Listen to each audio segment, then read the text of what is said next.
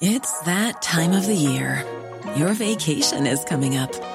You can already hear the beach waves, feel the warm breeze, relax, and think about work.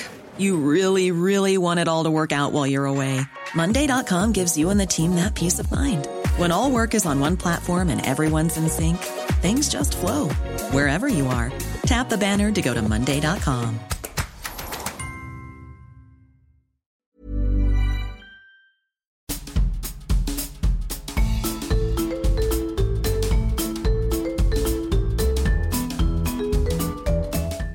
le podcast de So Sweet Planet. Je suis Anne Greff et je vous propose des rencontres autour des thèmes des droits humains, de la culture et de l'environnement. Aujourd'hui, sur So Sweet Planet, j'ai le plaisir d'accueillir Samuel Sauvage et nous allons parler de Hop. Bonjour Samuel. Bonjour Anne. Je vais te laisser nous expliquer euh, ce que c'est que Hop et ce que vous faites. Donc Hop, qu'est-ce que c'est? Oui, alors Hop, c'est un peu un, un cri, euh, le fait de dire allez, euh, allez hop, on y va, on change les choses, allez hop, euh, il y en a marre d'un certain modèle de société, mais c'est aussi un acronyme. Hop, c'est euh, Halt à l'obsolescence programmée, donc HOP.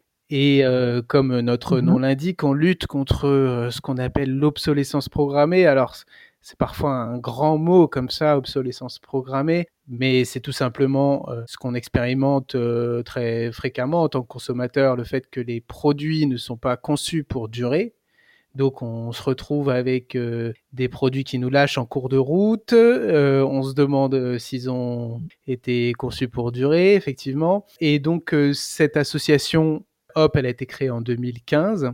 On dénonce les pratiques d'obsolescence programmée et en même temps, on promeut toutes les alternatives, toutes les solutions pour dire voilà, les produits peuvent durer plus longtemps. Ça dépend du consommateur, ça dépend de l'État, ça dépend des entreprises. Donc il y a plusieurs euh, leviers de propositions. hein. J'espère qu'on pourra en parler euh, aujourd'hui. Oui, oui, Et donc, euh, ça fait un champ d'action assez large, puisque finalement, on va parler de tout type de produits, de, de vos, évidemment, de vos équipements électroniques, mais aussi de vos vêtements, de vos voitures, de votre électroménager, Mm. etc. Et toutes les solutions qui peuvent permettre d'allonger leur durée de vie. Donc, ça fait effectivement un champ assez large. Ça fait du travail pour notre association. Voilà.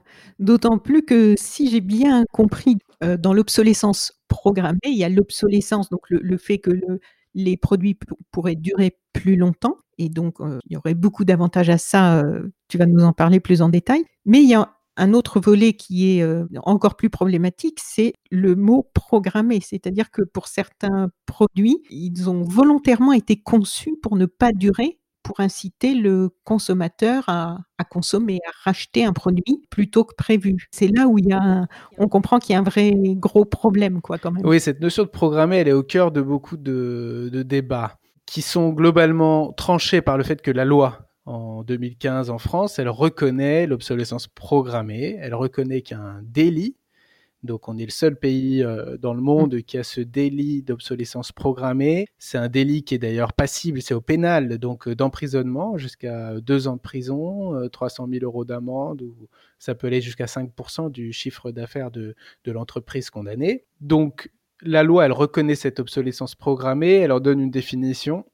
Elle dit que c'est toutes les pratiques qui visent à réduire délibérément la durée de vie des produits pour en augmenter le taux de renouvellement, ça veut dire pour forcer à acheter de nouveaux produits. Donc la question, c'est sur le délibérément réduire la durée de vie. Effectivement, comment est-ce qu'on peut prouver cette euh, réduction délibérée de la durée de vie? Alors il y a eu historiquement des cas.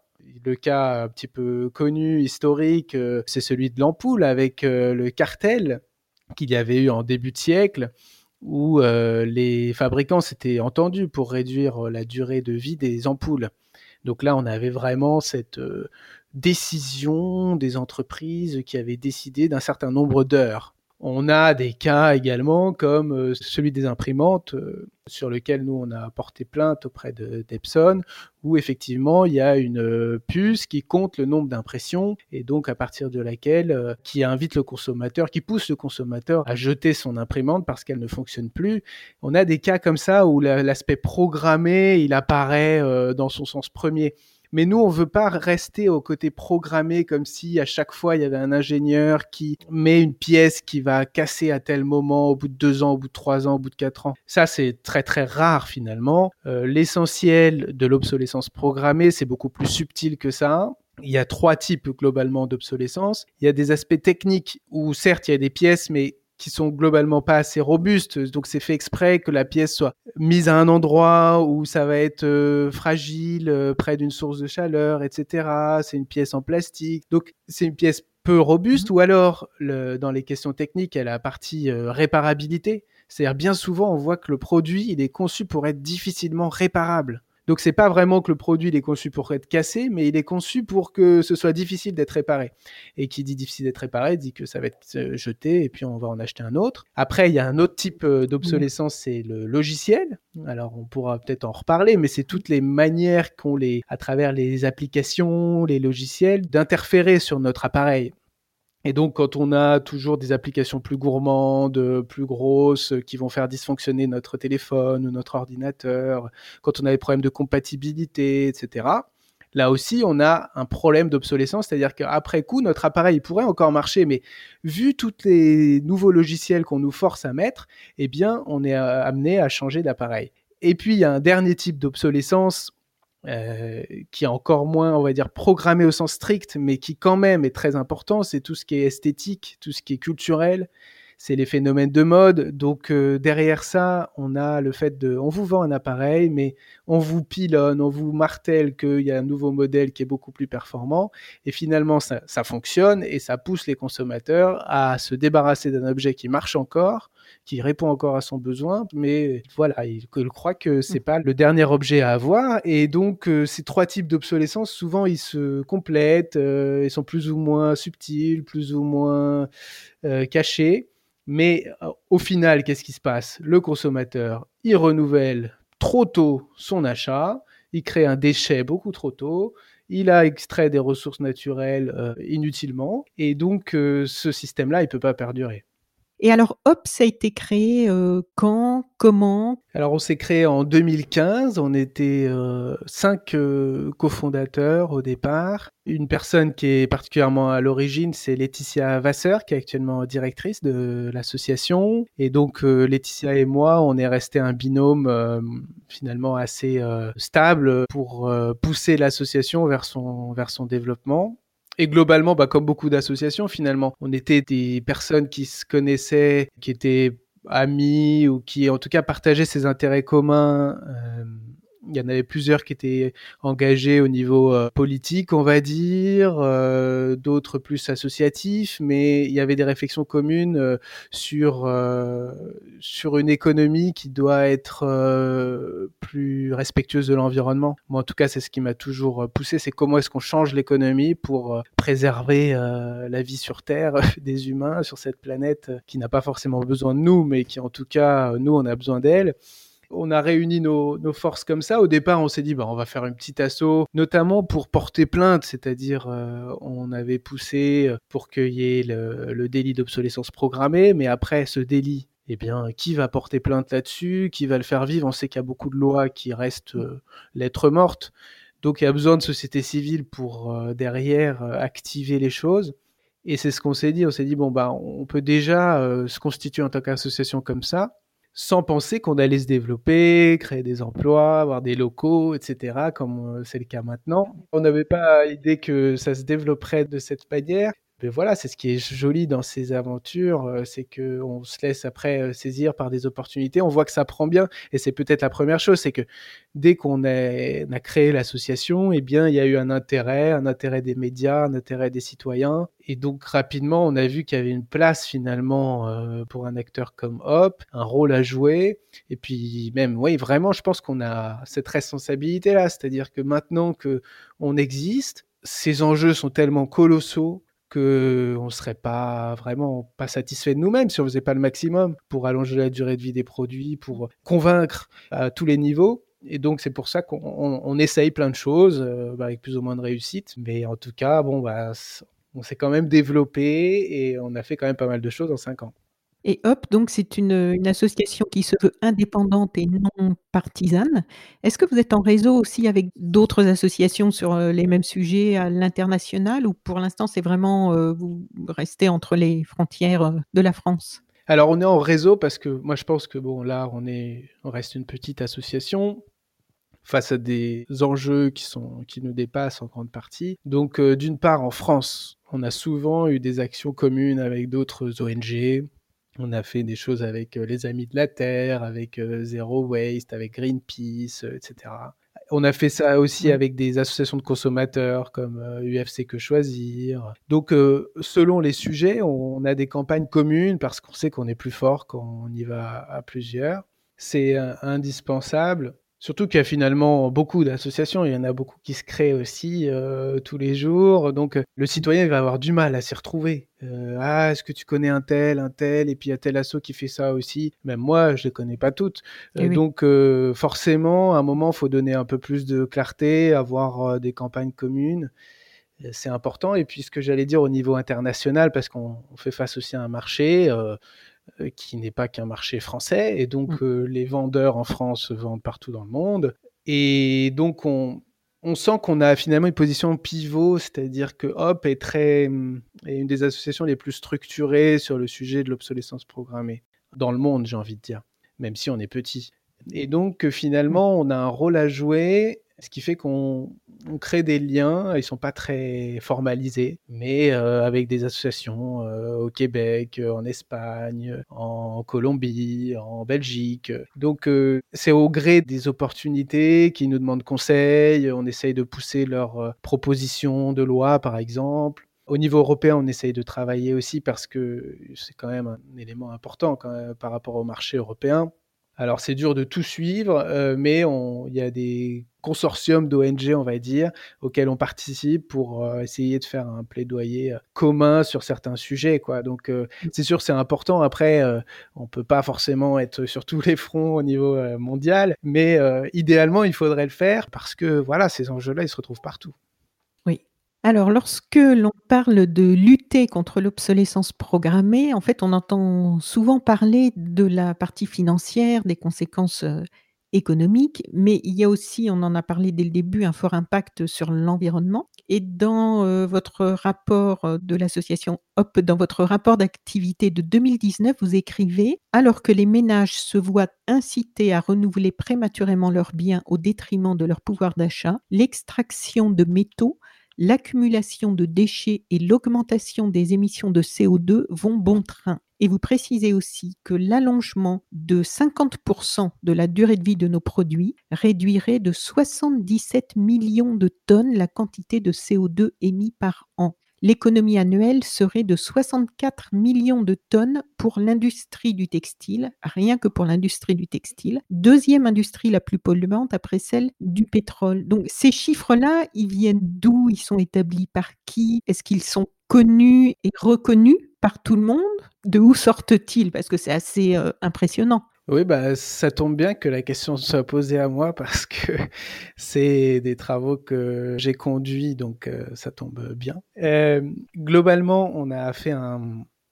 Alors, je ne sais pas si je dois répondre sur le constat global d'abord. Non, je vais d'abord répondre sur le chiffre euh, précisément, puis on reviendra aux constats plus, plus globaux. Sur, le, sur ces chiffres-là, on a souhaité calculer quel était l'impact climatique euh, donc en émissions de CO2 parce qu'il y a beaucoup de négociations internationales qui parlent que de CO2 et que nous, vu qu'on n'a pas objectivé le fait qu'allonger la durée de vie des produits, eh bien, ça pouvait euh, réduire les émissions de CO2, eh bien, le thème de la durée de vie, il est absent de la plupart de ces négociations mmh. et je trouve ça très très dommage. Et ce calcul là, il montre que allongé de 50%, c'est-à-dire par exemple si le téléphone portable dure deux ans aujourd'hui, ça dure 23 mois, et il durait trois ans, donc c'est ça, augmentation de 50%.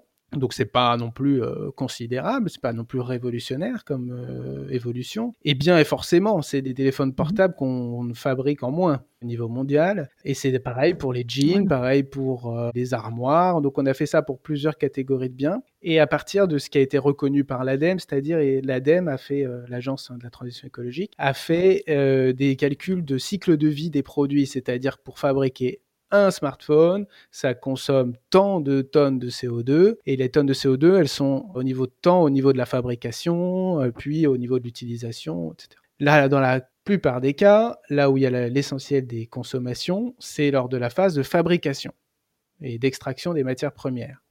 Donc ça, il faut déjà le dire et mmh. le répéter. C'est là où on consomme. Euh, c'est pas quand on utilise ensuite l'appareil. En général, ça consomme pas grand-chose par rapport à tout ce qui a été nécessaire pour le fabriquer. Donc, ce qu'il faut, l'urgence environnementale dans la, pour la plupart des produits, c'est que le produit dure plus longtemps.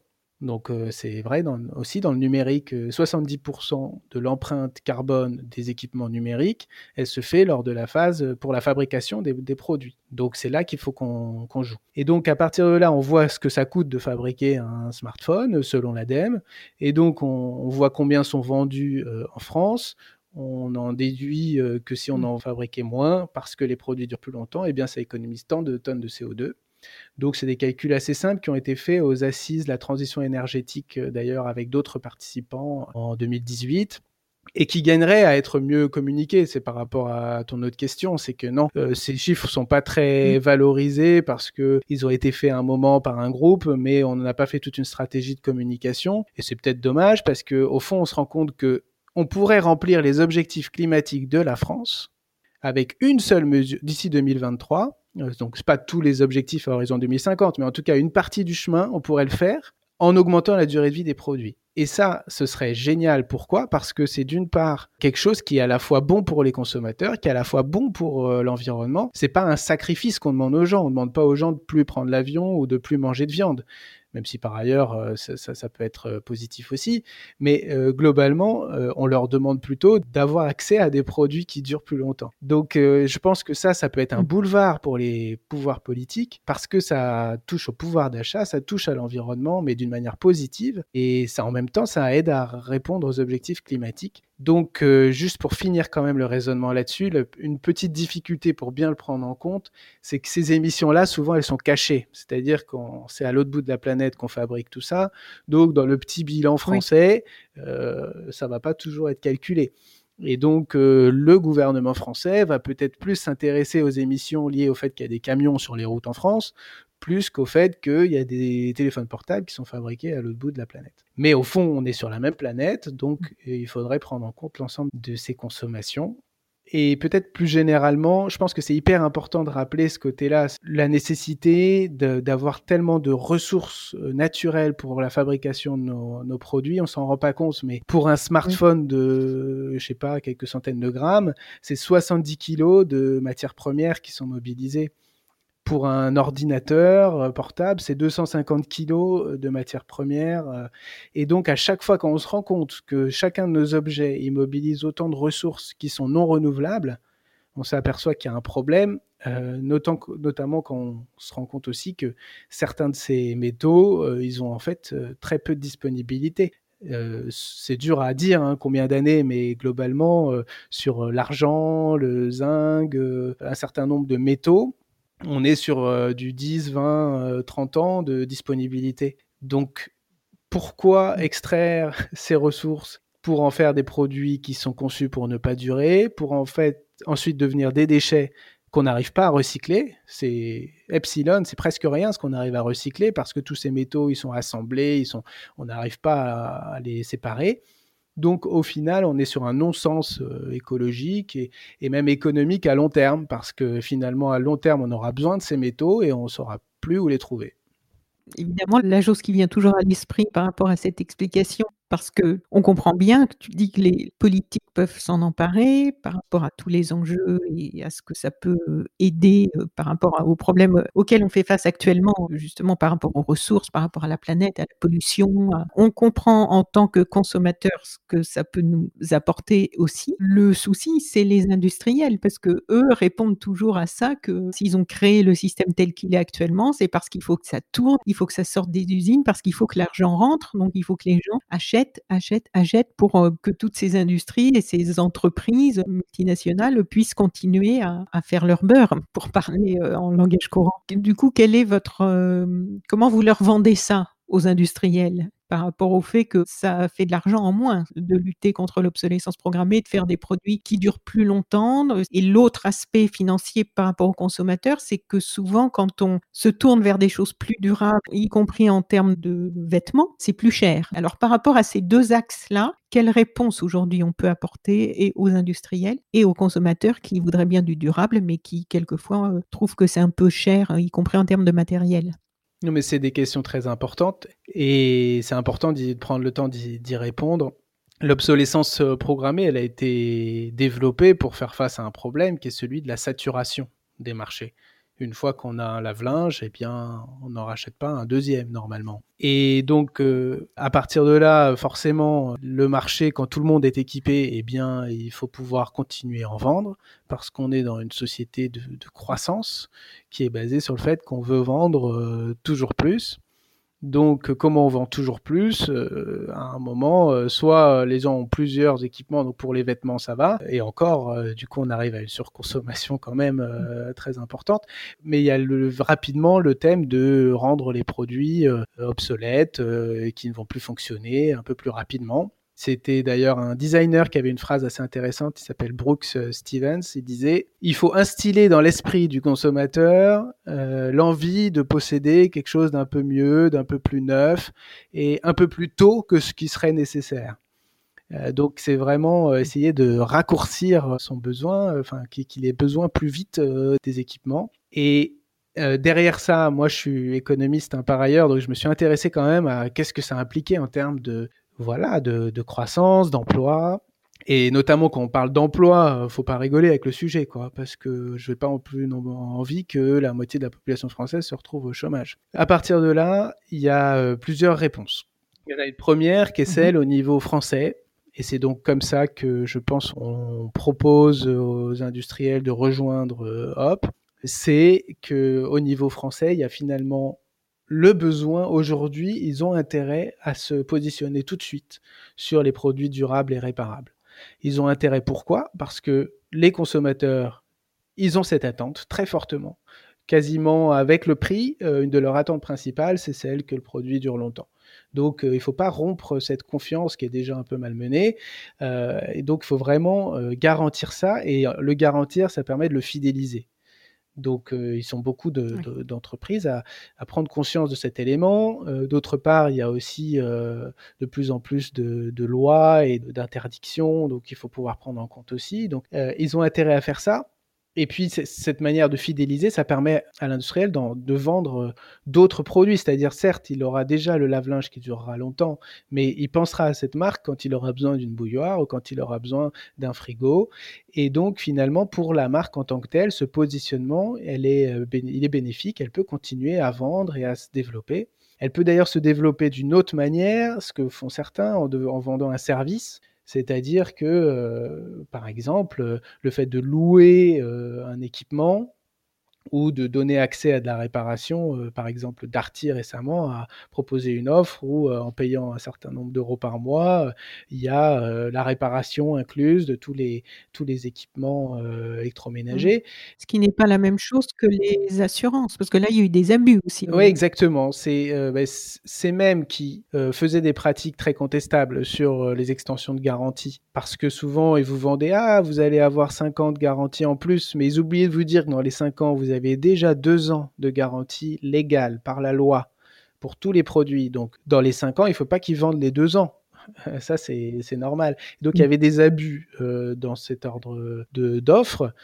Mais c'est même là, il y a un changement, on va dire, de mode de pensée où ils se mettent à développer des offres plus vertueuses, comme celle que je disais, où on invite vraiment à réparer au maximum avec des forfaits et où là aussi, finalement, l'entreprise s'y retrouve parce que elle vend tous les mois un service. Euh, elle vend pas plus de machines, mais elle vend d'autres choses et ça continue à faire son chiffre d'affaires. Euh, donc ça, c'est vraiment euh, un positionnement qui peut être très positif pour les entreprises et même qui peut être mortifère si elles le font pas maintenant, alors que leurs concurrents le font. Donc, euh, première chose. Et puis, deuxième chose, au niveau national, qu'est-ce que ça donne après en termes d'emploi? Il est possible que, oui, il y ait un petit peu moins de production industrielle en quantité. Sauf qu'aujourd'hui, on n'a quasiment aucune production industrielle en France déjà. Donc, euh, globalement, l'impact, il est plutôt pour tous les biens importés. Donc, euh, il est plutôt un impact positif sur mmh. euh, toutes nos importations, donc notre déficit commercial. Mais au contraire, les emplois qui sont créés, ça peut être quoi? Ça peut être des emplois de réparation en France, ou en Europe, si vous voulez. Donc euh, des emplois qui doivent être de proximité parce qu'il faut qu'il y ait quelqu'un qui vienne réparer.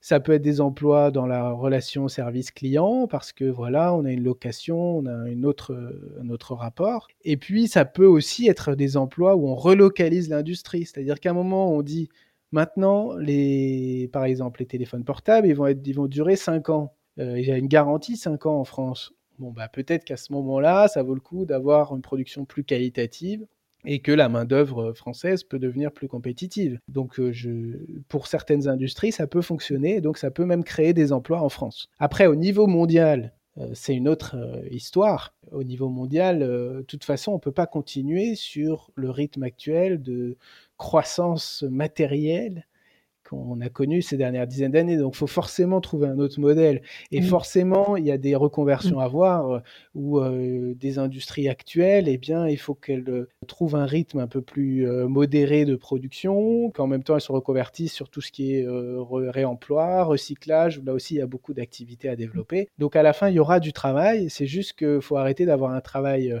où on ponctionne des ressources et où après on les met à la décharge. Il faut un travail qui s'inscrive dans ce qu'on appelle l'économie circulaire, c'est-à-dire euh, tout ce qui permet de, réutiliser au maximum la matière, parce que la matière, voilà, elle, est sur Terre. Et il faut la garder euh, utile pour euh, nos biens et pas en faire des déchets le plus rapidement possible.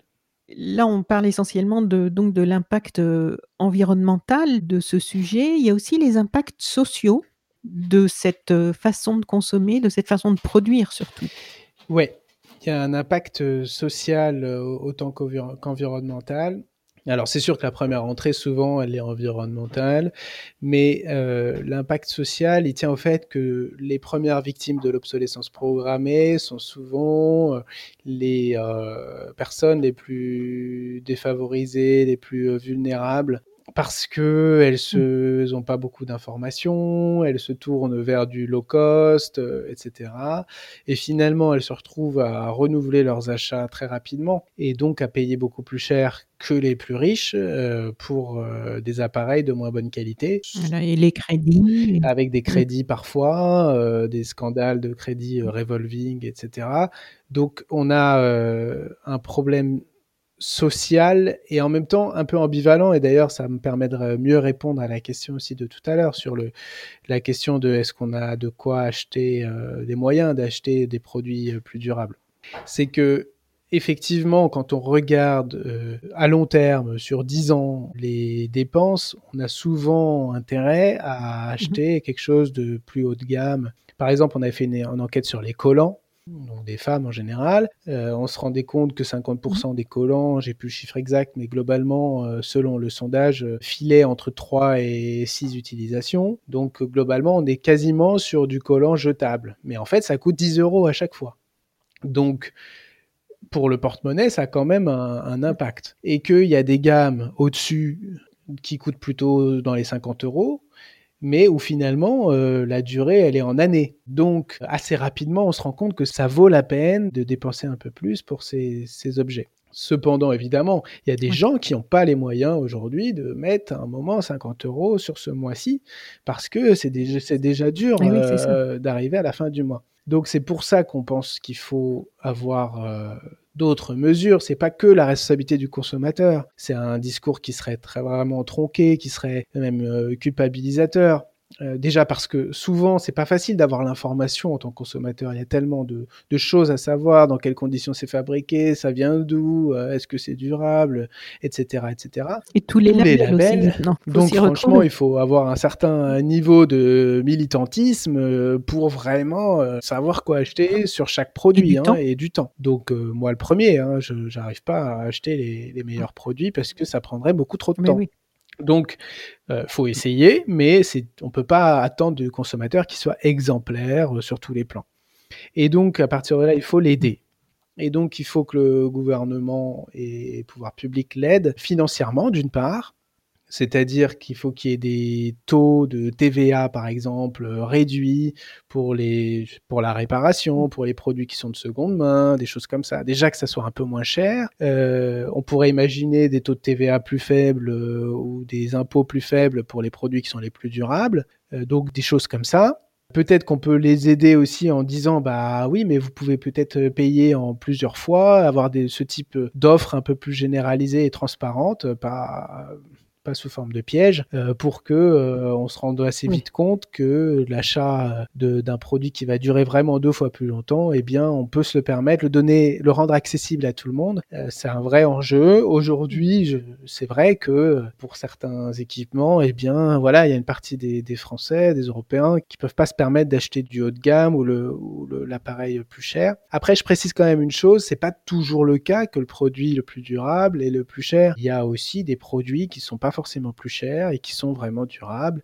Donc, euh, mais bon, voilà, on mm. peut pas faire de généralité. Euh, assez souvent, faut payer un petit peu plus, mais, mais parfois, ça vaut le coup quand même de payer 10 euros de plus pour avoir un an de plus d'utilisation. C'est parfois une différence qui est faible, d'où l'enjeu aussi de mieux informer. Alors, euh, à partir de 2021, il y a un indice de réparabilité qui est mis en place en France sur les produits, enfin sur cinq catégories de produits, comme les ordinateurs, comme les lave-linges, etc. Et donc cet indice-là, il va vous dire si l'appareil va être réparable, facilement réparable. Donc c'est déjà bien, vous allez avoir une note euh, simple. Donc euh, on aide déjà le consommateur là-dessus. Après, nous, ce qu'on a demandé et qui a été obtenu dans la loi d'ici 2024, c'est que ce soit aussi un indice de durabilité, c'est-à-dire vraiment est-ce que le produit va durer longtemps, il va être robuste?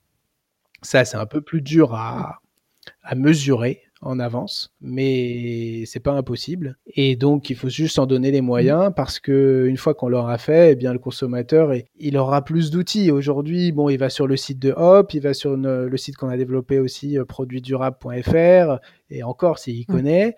Et bon, il peut avoir quelques informations comme ça, mais c'est pas tellement, pas toujours mmh. consolidé il faudrait que les pouvoirs publics s'y mettent parce que derrière, c'est moins de déchets, c'est moins de ressources mmh. extraites, c'est du pouvoir d'achat qui est sauvé. Donc ça vaut la peine de mettre un petit peu les, moyens de cette politique publique.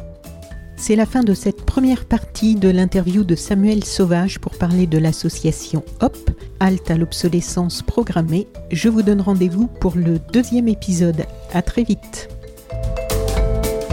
Chères auditrices, chers auditeurs, si vous avez apprécié ce podcast de So Planet, n'oubliez pas de lui mettre un avis favorable sur votre application de podcast, par exemple 5 étoiles sur Apple Podcast, et de rédiger un avis sympathique. Cela me fera plaisir. Pour plus d'informations sur les droits humains, l'environnement et la culture, vous pouvez suivre la page So Planet sur Facebook Enfin, n'oubliez pas de vous abonner gratuitement, soit à la newsletter sur le site sosweetplanet.com, soit au podcast sur votre application de podcast pour être informé des prochains podcasts de So Planet mis en ligne. À bientôt.